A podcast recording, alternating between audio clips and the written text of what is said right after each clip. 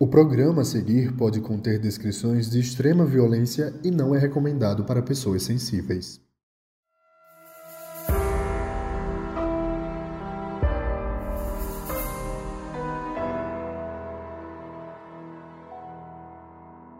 Então, primeiro, Daniela, muito bem-vinda aqui ao Modus Operandi, ao nosso podcast.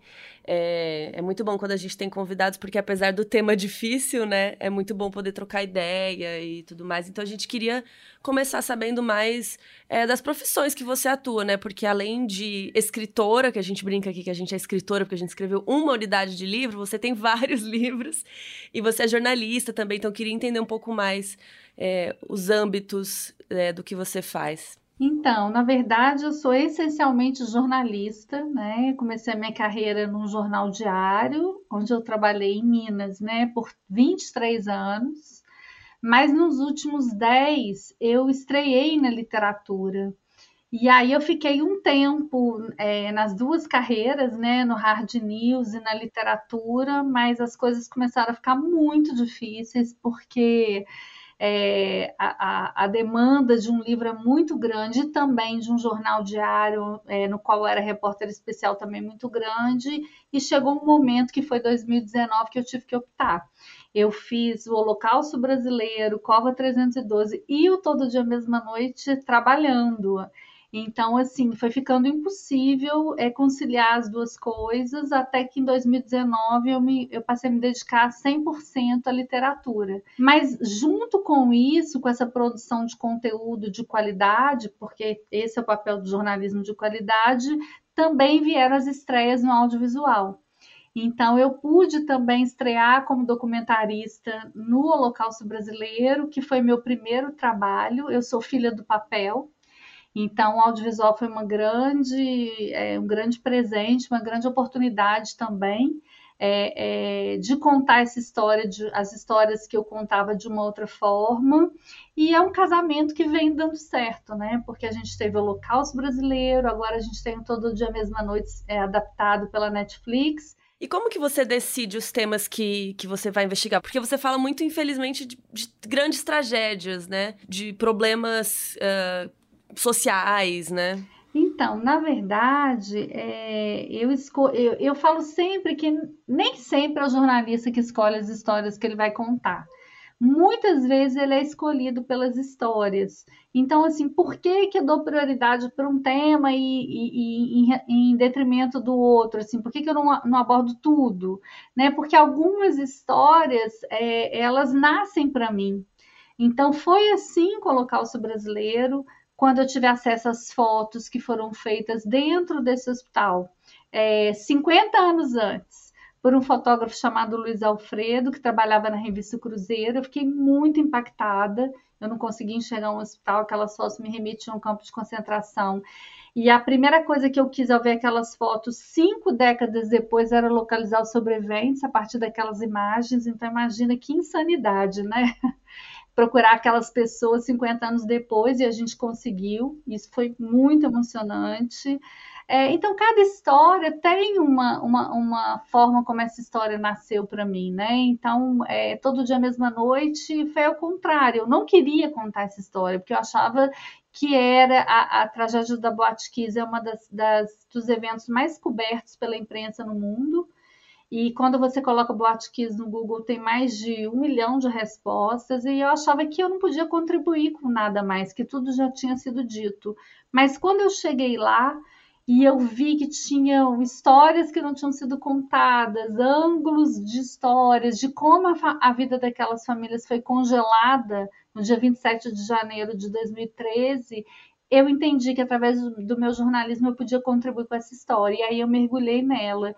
Então é, é um pouco por aí, assim, é se eu posso contribuir, se é alguma coisa que, que eu vou jogar à luz, é, e tem que ser um tema que seja útil, urgente, necessário, porque eu, eu, venho nessa última década, especialmente me especializando na construção da memória coletiva do Brasil. Então, na verdade, eu tenho dito que eu não escrevo sobre tragédias, eu escrevo sobre as omissões que causam tragédias. É diferente.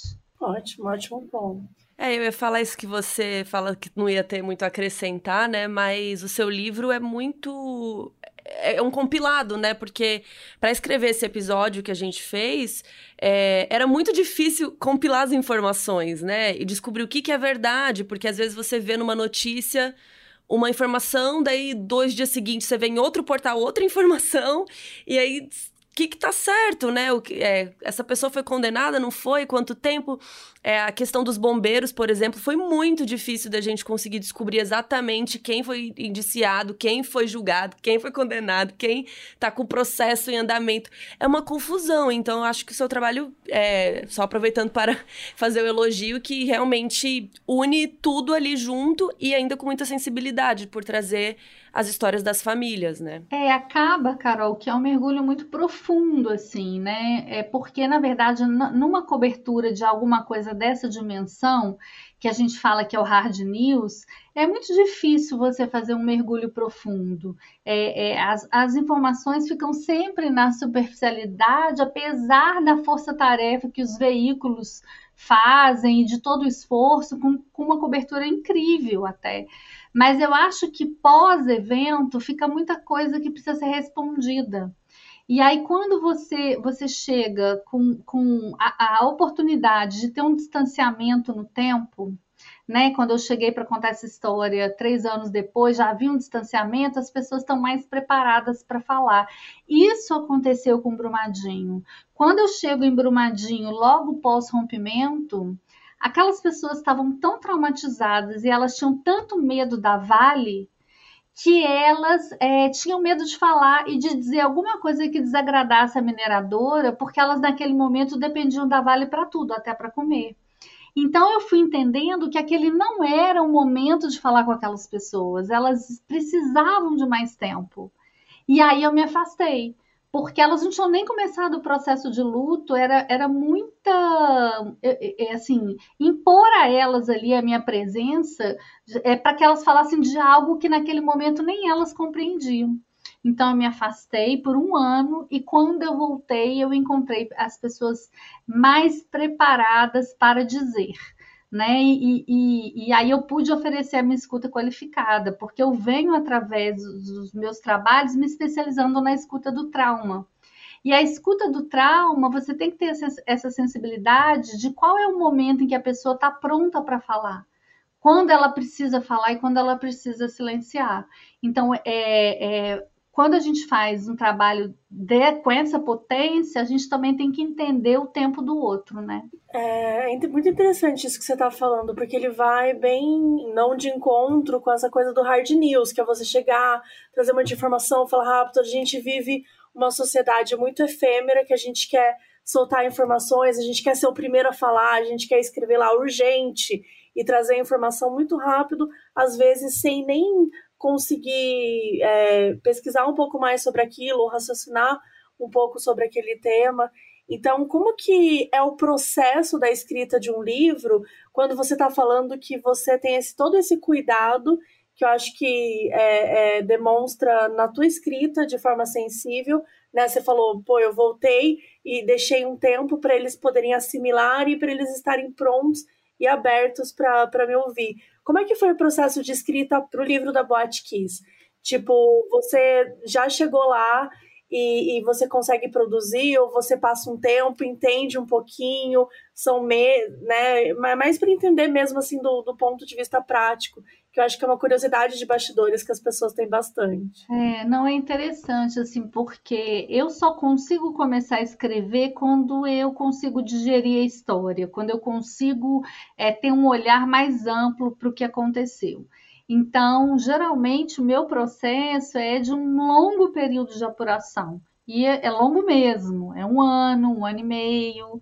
Eu fiquei é, dois anos no Rio Grande do Sul. Eu fui a Santa Maria antes para fazer o livro 15 vezes. Foi um mergulho mesmo. Eu parei a minha vida. Aliás, é, é, o processo de escrita ele é muito assim, ele, ele te captura, né?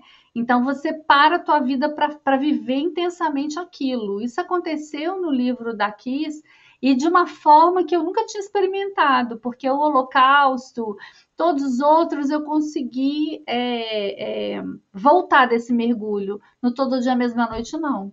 Eu fiquei dois anos tentando entender quem eu era depois, sabe? Assim, foi, foi muito difícil, mas foi importante até para o meu amadurecimento como narradora e contadora de histórias para entender de que lugar eu estava falando, né? Que eu não era mais uma vítima isso demorou para eu entender também, porque eu engordei 10 quilos, eu perdi a metade do meu cabelo e eu fiquei dois anos sem conseguir me reconhecer, entender quem eu era em tudo isso. Mas hoje eu consigo entender exatamente o meu lugar de narradora, porque hoje eu, eu me vejo assim como uma pessoa altamente privilegiada de receber do outro aquilo que o outro tem de mais potente e mais importante, mais poderoso que a memória afetiva. Então, a gente, ao receber essa memória afetiva, a gente precisa zelar e cuidar para que, que você. Aquilo é, é, é, é o que a pessoa tem de melhor. Então, você precisa também fazer o melhor por aquilo. Hoje eu consigo entender esse meu lugar. E aí é mais. Eu consigo passar por esses processos de uma forma. É, mais amadurecida mesmo, assim, né? Enfim, mas eu fiquei dois anos no Sul, primeiro fazendo toda a apuração, tentando chegar nos lugares que as pessoas não tinham conseguido chegar, por exemplo, nos profissionais da área da saúde, que nunca tinham falado sobre o que viveram, é, nem naquela noite, nem nas noites subsequentes, nem na, nos, nos, no período posterior e tal. E eu fiquei muito impressionada ao perceber que era a primeira vez que eles estavam tocando naquele assunto.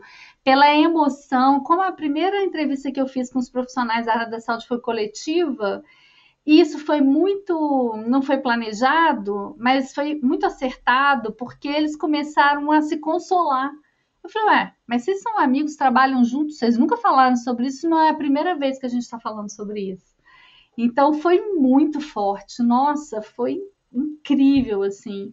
E também poder falar com os bombeiros, né, que, que é, se recusaram a falar durante todo é, é, o momento e tal, foram muito julgados, e aí a gente conseguir chegar né, no chefe dos bombeiros, entender como foi aquela noite.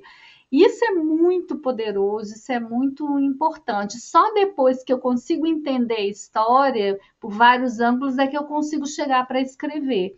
E aí, para escrever também, eu primeiro faço todo um esqueleto é, em que capítulo eu vou contar o quê, de que maneira eu vou começar a contar essa história, do final, é, começo do final e depois vou desmembrando, eu vou, eu vou cruzando as histórias, costurando, como eu fiz no todo dia, que eu fui costurando, e, e abri o livro com uma coisa que, que assim, a gente não pensa, né? Como é que era o plantão daquele dia do SAMU, né? E, e, e, assim, porque isso me capturou muito, então eu imaginei que outras pessoas também seriam tocadas por isso. E aí tem o processo de escrita, que é um processo de seis meses a um ano, e fora o processo de edição, ou seja, um livro é um filho que nasce é, com muito mais do que nove meses, né? É um trabalho bem árduo, mas também é bem prazeroso, né? Quando a gente consegue fazer com que essa história seja contada pra, por outras pessoas e que ganhe o mundo também, né? Na verdade, quando as pessoas se apropriam dos personagens e da história, é maravilhoso, porque isso também é libertador, né? Você ficou morando em Santa Maria ou em Porto Alegre? Menina, eu ia Santa, como eu tenho um filho pequeno, marido, passarinho, tudo, eu ia, eu ia e voltava, né? Então eu passava Nossa. 15 dias lá e voltava para cá. Foi muito desgastante. Onde você mora hoje? Eu moro em Minas Gerais, em Juiz de Fora, onde eu sempre morei. E a minha cidade não tem aeroporto. Nossa. Então eu tinha que ir para o Rio, do Rio para Porto Alegre, de Porto Alegre de ônibus para Santa Maria, uma via cruzes assim. Foi muito trabalho, muito forte. Aí você ia e ficava dias, um mês? Ficava, não, ficava 15 dias e voltava. E era interessante porque eu passei todo esse período ouvindo as mães dizerem para mim que elas não estavam ao lado dos filhos quando eles mais precisaram dela, delas. E aí eu ficava pensando, gente, isso é impossível, mas mãe é bicho doido, mãe pensa isso mesmo. E aí, ao mesmo tempo, eu não estava ao lado do meu filho, meu filho pequeno, e eu lá, eu fiquei muito culpada. E ao mesmo tempo, quando eu voltava, eu podia abraçar o meu filho, e essas mães não podiam mais abraçar seus filhos. Gente, a minha cabeça deu um nó Foi muito doloroso esse processo. Você acha que esse foi o mais pesado que você escreveu? Foi, sem dúvida foi, porque eu, no final das contas, é, porque eu não, não, tive um afastamento, e é difícil mesmo você, você contar uma história dessa sem um mergulho muito profundo, né? É, eu comecei a viver um luto que nem era meu naque, naquele momento, assim. Então foi muito difícil, porque eu realmente fiquei dois anos sem me reconhecer, sem entender qual era o meu papel e tudo. Enfim, foi doloroso, muito, mas eu faria tudo de novo. É, aí lancei o livro em 2018 e tal, sei lá, não sei, um ano depois, meu filho já com oito anos, dois, me lembro, ele pediu a, a pessoa que trabalhava aqui em casa para pegar o todo dia, mesma noite, para levar para a escola. Foi em 2019. E aí ele foi abraçado assim no caminho para a escola com meu livro. E, e eu, eu, falo, eu fico até emocionada.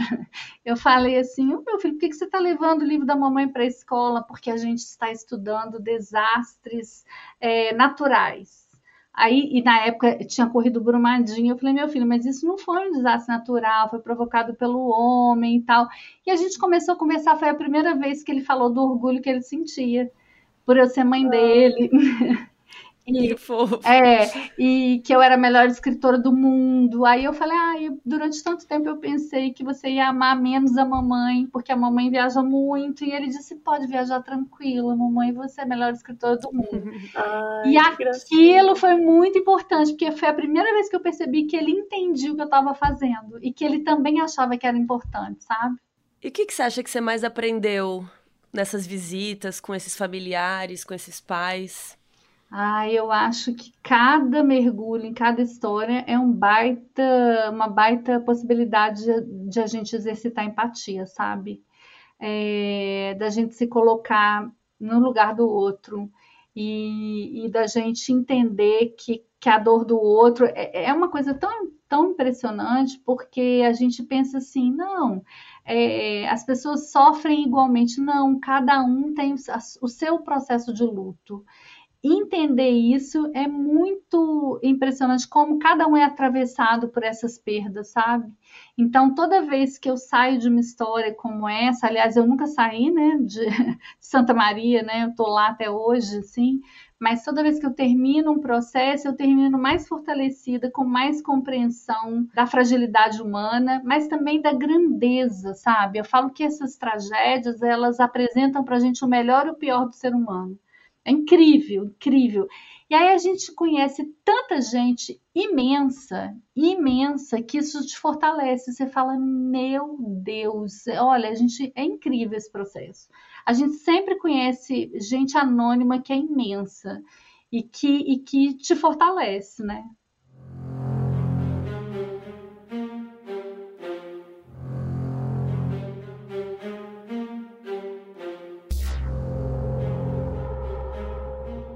Coisa aconteceu depois que o livro foi publicado, né? Principalmente em relação à própria história de julgamento, aos próprios familiares que consideram que muitas das justiças ainda não foram feitas. Então, é, se você pretende escrever uma continuação ou não, você acha que o que era para escrever já foi e agora é realmente esperar pela justiça mesmo, assim? Então, na verdade, é até interessante vocês terem tocado no julgamento, porque eu fiquei lá uns 10 dias em Porto Alegre acompanhando de perto esse julgamento e, e tentando entender como é que aqueles pais recebiam a, aquele processo todo, né? Que foi tão demorou tanto para que aqui os réus pudessem a júri popular, né? E aí eu fui vendo a cada dia do julgamento como um rito de passagem para eles, né? Era como se aquilo fosse importante, que eles vivessem aquilo para se libertar, não superar, porque pedir superação é uma total falta de empatia com a dor do outro, ainda mais para quem perdeu um filho, né? O livro tem 60 mil palavras e nenhuma que remete ao termo superação. Mas eu fui entendendo quanto aquilo foi importante para eles. E quando os réus foram condenados, eu percebi que, que as pessoas voltaram a viver. Então, pais que estavam sem trabalhar e que há quase uma década que conseguiram retomar o, é, o mercado de trabalho, é, pais que se reaproximaram, e oito meses depois isso foi arrancado desses pais, né? Porque o, o, o, júri foi anulado. Essa sensação de justiça foi novamente arrancada desses pais. Então, assim eu não, eu não tenho a pretensão de escrever um novo livro. A gente está saindo agora com uma reimpressão que, que traz o livro para os dias atuais, né, com esses desfechos e principalmente com esse questionamento, né, como é possível que uma década depois essas famílias ainda não tenham uma resposta? E nesse sentido, a série, a minissérie de ficção da Netflix complementa o livro, porque ela amplifica toda essa luta por justiça é, e como a gente, como o sistema de justiça no Brasil é lento, é injusto, é inoperante, então passa por todos esses lugares. Eu acho que a, que a, a, a minissérie ela vai provocar uma reflexão muito profunda sobre tudo isso e sobre essa cultura de impunidade que fez com que a gente chegasse até aqui sem uma resposta para o massacre de 242 jovens. Aliás, até queria trazer esse assunto com você, porque como a gente faz é, nossos episódios, cada episódio a gente conta uma história, né? E muita gente acha que o true crime ou ficcionalizar uma história de, de, uma tragédia, de um crime real, de um serial killer, né? Teve agora do Dahmer, por exemplo, que muitas pessoas criticaram, alguns familiares criticam, né? É, e eu, eu sei a minha resposta, todo mundo aqui que ouve acho que já sabe, mas eu queria saber de você, assim, qual. Por que, que você acha que é importante a gente não só ter né, o documentário que vai ter lá do Globoplay, mas também ter a ficção da Netflix? Então, é, essa resposta, quem podia dar com muito mais propriedade do que eu é a Júlia é, Rezende, que é a diretora-geral da série, que, assim, fez uma direção brilhante é, muito sensível, mas o que eu posso te dizer é que a ficção ela, é, ela nos dá a oportunidade de, de enxergar coisas que o documentário não dá, porque o documentário parte do fato. Na ficção, a gente conseguiu, e para mim também foi um grande presente, a gente conseguiu enxergar esses meninos antes do fato.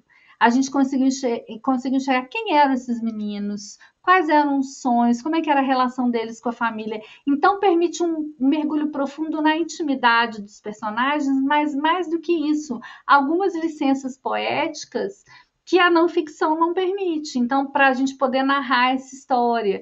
É, e, e, foi muito emocionante para mim, enquanto narradora né, de histórias reais, é, conhecer esses meninos que eu só conhecia pelos olhos dos pais. De repente, eu estava dentro da boate com eles, da boate que foi reconstruída no Rio de Janeiro. Estava dentro da boate, vendo como foi para eles chegar naquela boate, como eles estavam felizes. Isso foi, isso foi, se você me perguntar o que foi mais incrível para mim, foi isso. Foi conhecer esses meninos que eu só conhecia pelos olhos dos pais. Isso é algo assim surreal, que eu acho que só a ficção permite, né? Esse, esse encontro com esse passado foi muito é muito importante, muito bonito. Então, assim, foi uma, uma, uma escolha do gênero pela Morena Filmes, em parceria com a Netflix, num recorte muito bem feito pelo é, Gustavo Lepstein, que foi o roteirista, porque a maior preocupação minha e deles também era como é que a gente ia contemplar 242 histórias. E aí, é, o recorte da série é exatamente os quatro pais que foram processados pelo Ministério Público. Quando ninguém tinha sido processado, os primeiros a correrem o risco de ser presos eram os pais, que foram processados por difamação, calúnia, porque eles estavam protestando contra é, a lentidão do Ministério Público, contra decisões que não colocaram todas as pessoas envolvidas no banco dos réus e tal.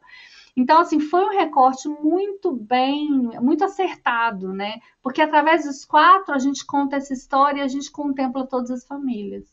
É, eu acho importante também, por, é, por esse lado que você falou, que a ficção chega em lugares que o doc não chega tanto no público, né, que tem muita gente que não gosta de assistir documentário, não, não, né, não vai atrás e a ficção chega em muito mais gente, mas também chega nessa coisa da gente ver os personagens, né, é, você é, é fica muito mais dramático e você sente muito mais a dor quando é uma coisa mais é, ficcionalizada às vezes, né, por exemplo, que a gente não tem imagem. Eu acho que a palavra é empatia, desperta a nossa empatia, não tem como, assim, eu estava assistindo é, a série com os meus sobrinhos, né, porque eu tive acesso antes, eu já tinha assistido, mas agora com a edição completa, com a trilha sonora do, do Milton Nascimento, que foi, assim, acertadíssima também, e aí, vendo as reações deles, assim, é uma, uma, reação que você não tem no documentário, assim, eles passaram a interagir com a tela,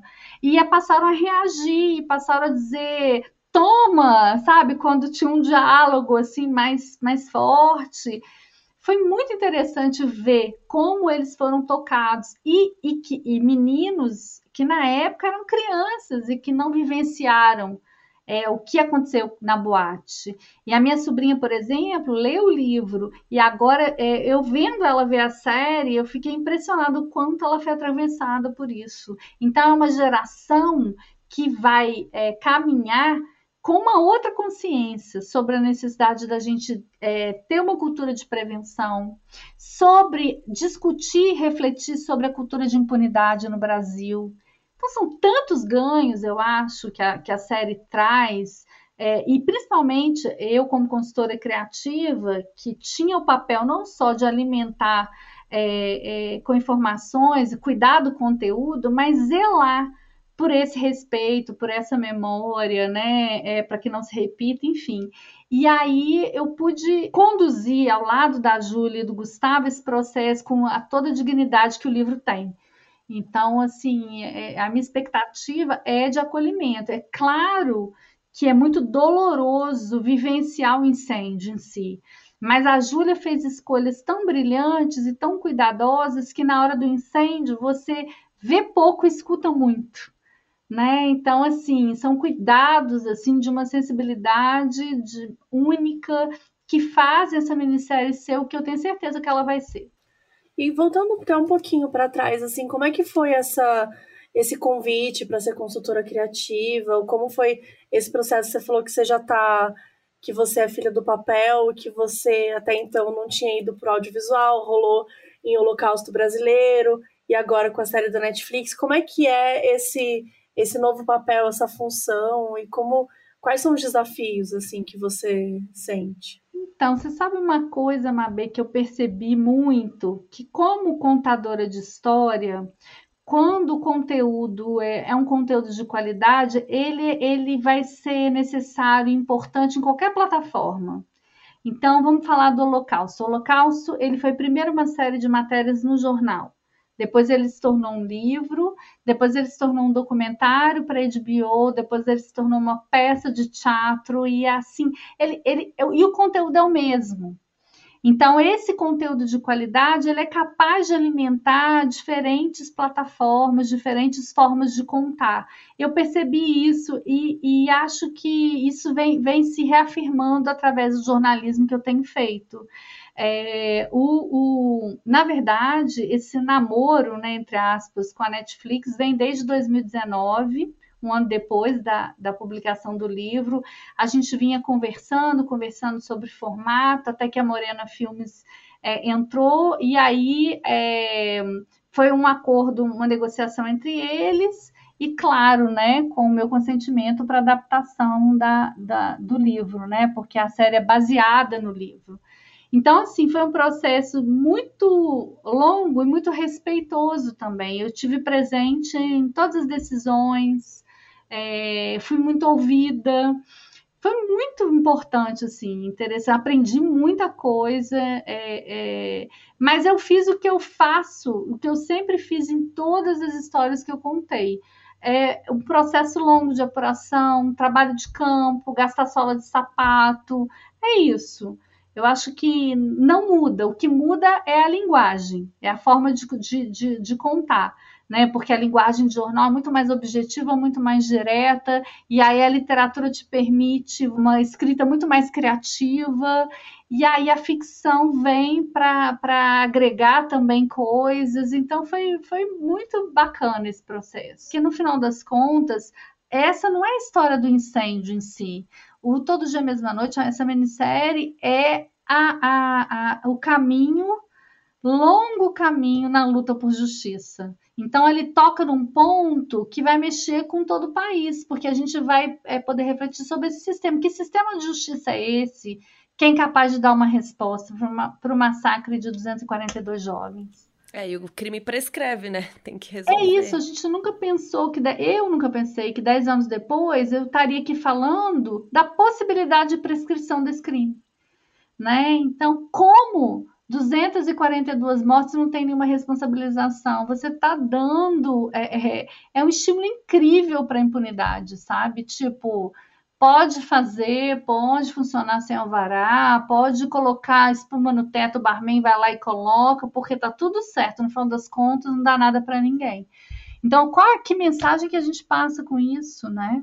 Ainda mais depois de tanto tempo que aconteceu, né? Porque é, acho que uma, uma coisa interessante também de ter de estar tá rolando tanto documentário quanto a série agora é porque quanto mais tempo passa isso a gente de, de ler sobre os casos, de estudar os casos, a gente vê que quanto mais tempo passa, mais as pessoas esquecem, mais as pessoas param de se importar, a não ser as pessoas que estão envolvidas, os familiares, as pessoas é, próximas das vítimas. Eu acho que é algo que a gente percebeu também, infelizmente. É, nessa leitura aí do livro, né? Todo dia, mesma noite. No livro O Holocausto Brasileiro, ele, além de várias discussões, uma que foi muito interessante é que ele contribuiu muito para a discussão da saúde mental. Qual que, o que, que você espera assim da, da repercussão da série? Eu tenho uma expectativa muito alta. Primeiro, eu espero um acolhimento é, eu acho que as pessoas elas não vão terminar de assistir da mesma forma que começaram. Para mim, aqui em casa, esse final de semana, quando terminou o último episódio, foi difícil levantar do sofá. É, eu espero que promova uma profunda reflexão, é, que desperte a nossa, verdadeiramente a nossa empatia para o que aconteceu, que faça com que a gente comece a discutir seriamente a prevenção nesse país isso é absolutamente ignorado, né? Até hoje, mesmo após a KISS, que a gente discuta com seriedade a prevenção, que a gente é, reflita e pressione, é, reflita sobre o sistema de justiça e, e pressione esse sistema para que ele seja eficiente, porque é, a falta de justiça dói tanto quanto a morte sabe? É como se esses meninos morressem todos os dias. E mais do que isso, essa minissérie, assim como o livro, né, ela tira a gente da nossa zona de conforto. E ela provoca, sim, uma profunda empatia. Eu acho que é isso que as pessoas vão sentir empatia, muito, muita dor pelo que aconteceu, mas uma vontade de mudança. Olhar para trás não é simplesmente um exercício de olhar para o passado mórbido, de olhar para o passado, não. Olhar para trás é essencial, porque esquecer é negar a história, mas é essencial para a gente compreender o presente, mas mais do que isso, para a gente mudar o futuro. Então, nós estamos falando aqui é, é, de mudar o olhar nosso olhar para o futuro, da gente querer uma sociedade mais segura.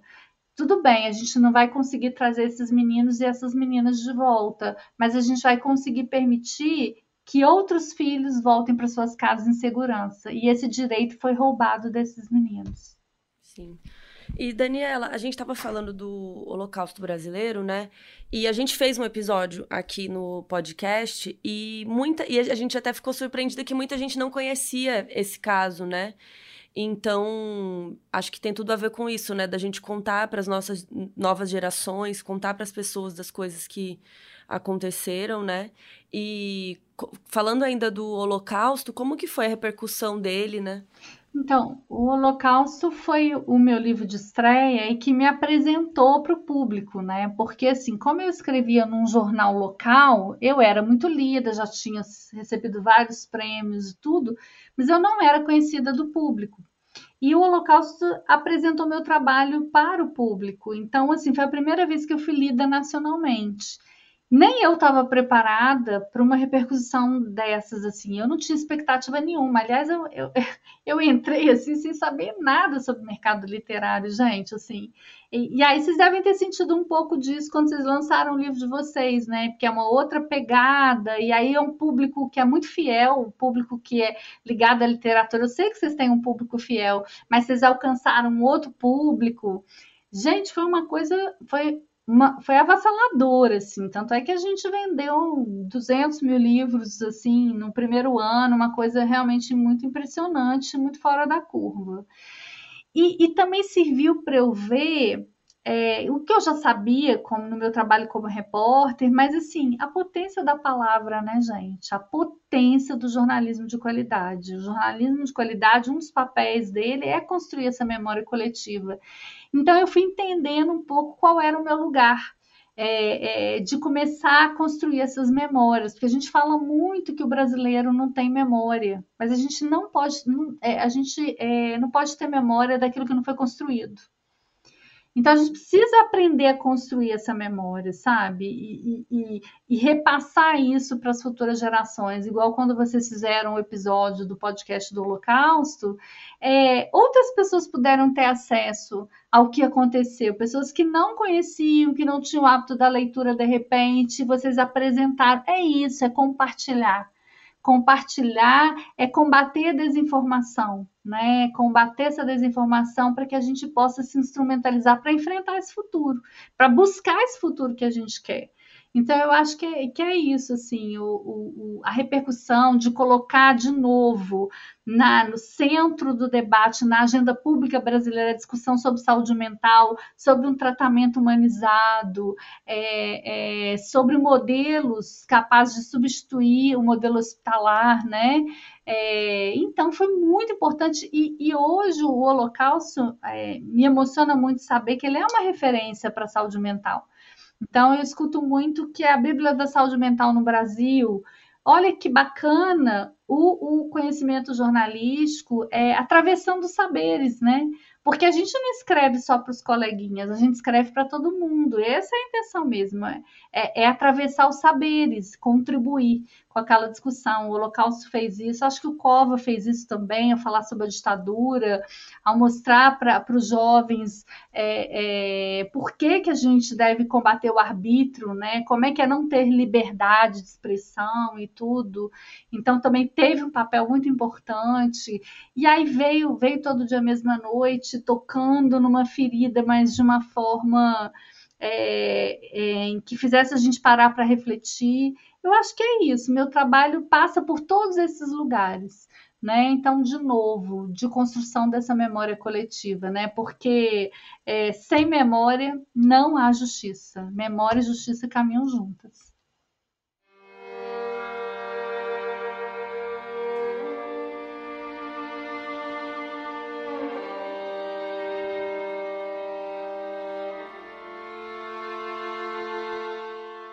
E você falou de futuro, então a gente quer saber o seu futuro, o que, que você está planejando aí Nossa, na manga. Gente, vem tanta coisa, tanta coisa acontecendo ao mesmo tempo agora. Então, eu vou continuar escrevendo, porque eu só sei fazer isso na minha vida, minha gente. Se eu tiver que fazer outra coisa, lasquei-me, porque é tudo que eu sei e amo fazer, que é continuar contando essas histórias. Então, nesse momento, eu estou no processo de preparação do meu novo livro, que a gente lança no inicinho é, de 2024, e eu não posso adiantar ainda o que, que é, mas vai ser um livro muito potente, estou muito emocionada. É, a gente tem um projeto lindo para o segundo semestre, mas desse eu não posso falar nada ainda. E a gente está com mais duas adaptações em andamento. Isso aí é, é, é furo, é spoiler. Ah, é? é... De quais livros? Arrastados e, e Os Dois Mundos de Isabel mas eu não posso, só não posso falar qual que é o streaming ainda, mas já estamos em andamento e eu estou bem animada da gente poder contar essas, essas histórias. Que legal, ficção também, né? O Arrastados não, vai ser uma série documental. Está em pré-produção, com uma direção que eu super admiro, queria falar mais, está aqui na ponta da língua, mas não posso falar. e Os Dois Mundos de Isabel, a princípio, é ficção Você pode contar um pouquinho de cada um desses títulos, assim, resumidamente, para as pessoas que não conhecem e tal? Porque são histórias muito diferentes entre si, né? São, assim, eu, eu construí toda a minha carreira é, sempre trabalhando temáticas muito densas e, e trabalhando as violações de direitos. Então, o Holocausto Brasileiro, que é a minha estreia na literatura, fala sobre a morte de 60 mil pessoas no maior hospício do Brasil, em Barbacena, Minas Gerais. Em Cova 312, a gente localiza a sepultura de um militante político que estava desaparecido há 35 anos e a gente consegue provar que ele foi assassinado pelo exército, mudando um capítulo da história desse militante. A família foi indenizada, o governo federal mudou a causa da morte a partir da nossa investigação. É, Os Dois Mundos de Isabel, minha primeira biografia, conta a história de uma brasileira muito à frente do seu tempo, hoje com quase 100 anos, que aos 9 anos no interior de Minas Gerais via ou ouvia coisas que ninguém compreendia. E o meu lançamento mais recente foi Arrastados, que conta os bastidores do rompimento da barragem de Brumadinho. Vem livro ainda esse ano? Não, esse ano não, 24. 24, primeiro semestre 24 vem livro, vem tanta coisa, gente, muito legal. Vou voltar para contar depois, vem muita coisa bonita por aí.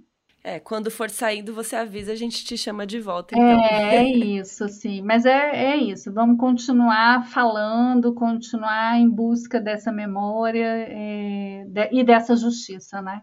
Daniela, muito obrigada pela sua participação aqui hoje. E meu cachorro está agradecendo aqui também. E, e, espero que a gente possa ter você de volta em breve também para falar das outras séries e do próximo livro aí também. A gente quer fazer um episódio sobre Brumadinho também, com certeza o seu livro vai nos ajudar muito nisso.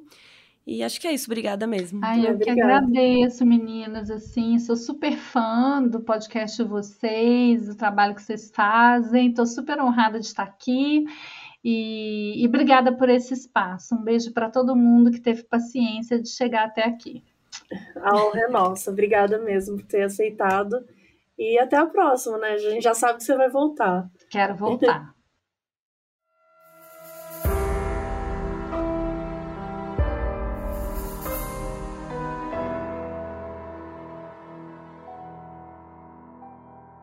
O aviso no início desse episódio foi gravado pelo Ruston Liberato, que é nosso apoiador na Aurelo.